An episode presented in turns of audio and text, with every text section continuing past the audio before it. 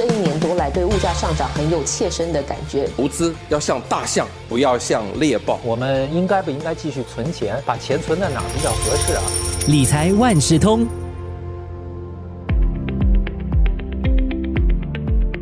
理财万事通，你好，我是思远。有分析师就指出了几只大型股呢，预计在二零二三年的财年会取得更好的利益。被看好的领域呢，就包括了银行啊、电信、工业和房地产。此外呢，从二零一五年起，新交所呢也把股票的最低整数从一千股减至一百股，让更多的散户进行交易。你是否也想着要进场投资呢？思源本身呢不算是理财还有投资的新手，但是对于很多的一些词汇哈，似乎是一知半解的。这一期的早报播客理财万事通就邀请联合早报的财经新闻记者王思颖和大家分享股市的一些常见词汇，还有选股的时候需要注意的事项有哪些。思颖你好，思源你好。那投资者在投资之前哈，必须先了解股市里的一些常用词汇。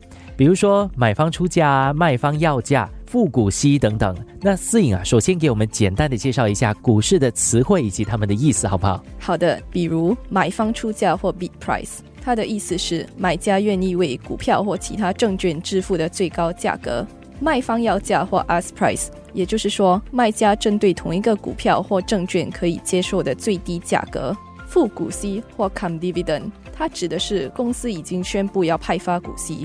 还有除息，它是指如果投资者拥有股票，直到他除息，他可以获得股息；但是如果投资者在除息后购入股票，他就无法获得股息。刚刚提到的这些都是股市常用词汇的一部分，还有一些是没有提到的。嗯，相信诗颖说的这些都只是最简单、最基本的。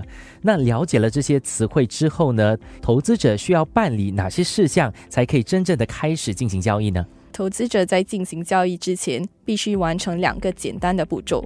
首先，无论他们是买卖债券或股票，他们需要在新加坡交易所的网站申请中央托收户头或 CDP account。第二，他们要在证券行开设户头。当他们通过证券行购买本地股票后，股票就会存放在他们名下的 CDB 户头。例如，我们现在比较流行的，像是用 APP 呀来进行交易，还是需要用 CDB 户头吗？是需要用 CDB 户头的，所以是最基本的，一定要有一个 CDB 户头，你才可以进行任何方式的交易。对，但是呢，投资的新手在做交易之前，哈，其实自己也需要做一些功课嘛。如果我今天要投资的不是股票，是证券的话，需要考虑哪些因素呢？专家是建议投资者要考虑几方面的因素。首先，证券是否可靠，它的速度，还有它是否容易让投资者下订单。第二，如果投资者真的有必要，是否可以轻易把资金转回到银行户头？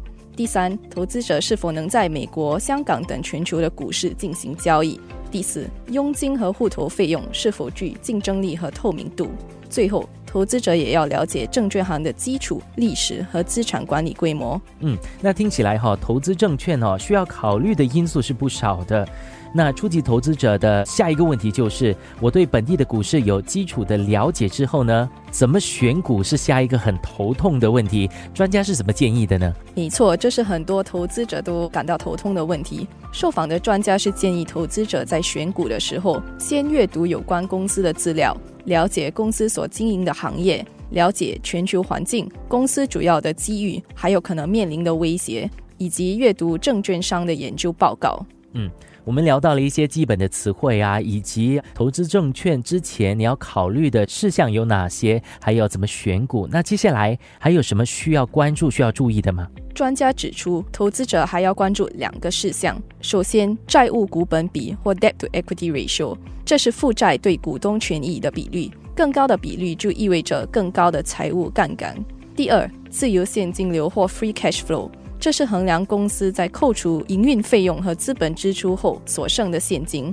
如果这是正数，就说明公司有足够的现金支付债务、股息和投资未来的增长。另一方面，如果自由现金流是负数的话，这就意味着公司花费的现金超过他所获得的，是潜在财务困境的迹象。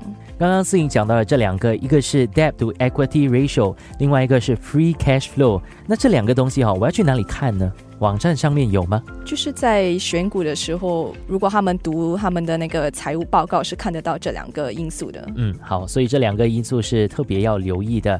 从长期的投资的角度来看，哈，强劲的股票基本面是非常关键的，因为呢，它能够减少股票在突发危机中的违约风险。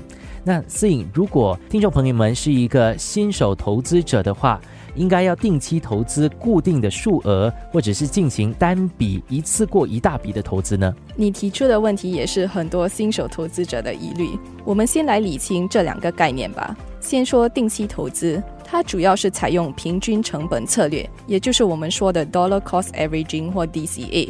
专家觉得 DCA 适合讲从小额着手的新手投资者和投资专家，而且定期投资还有几个好处。定期投资呢，简单解释来说，就是可能你有一百块，每个月你是投那一百块，而不是一次过投个一千两千块进去，同一时期投在同一只股当中啦。那定期投资的好处有哪些呢？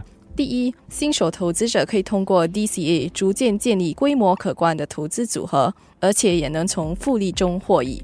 比如海峡时报指数挂牌基金 ETF，二零零二年推出以来，在二十年间的年回报率是百分之六点四。那如果投资者每月投资一百元，他就可以通过复利累积约四万八千元的财富。第二，DCA 也可以避免情绪化投资。由于定期投资，这会帮助投资者减少错失投资机会的遗憾。第三，DCA 也更容易实行，需要的时间和精力比较少，因为投资者不必时刻监督市场，可是他们需要更长的时间累积投资规模和回报。嗯。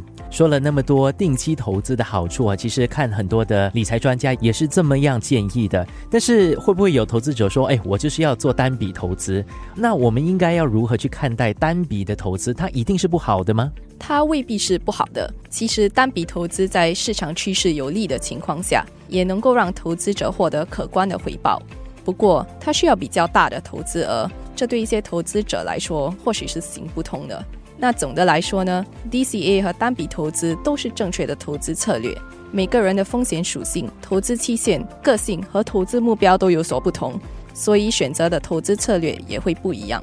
思颖说的最后这一段哈特别有道理，每一个人的情况都不一样，所以你听了大家的建议之后哈，你得要去做自己的考虑还有考量，选择最适合你的方式还有投资的这个管道。今天的理财万事通，谢谢联合早报财经新闻记者王思颖给我们说了投资新手需要知道的一些知识。谢谢思颖，谢谢。理财万事通与你分享既专业又易懂的财经知识。播客由新报业媒体联合早报制作，我是九六三好 FM 主持人思源。完整版 Podcast 可在早报 .sg Audio 以及各大播客平台收听。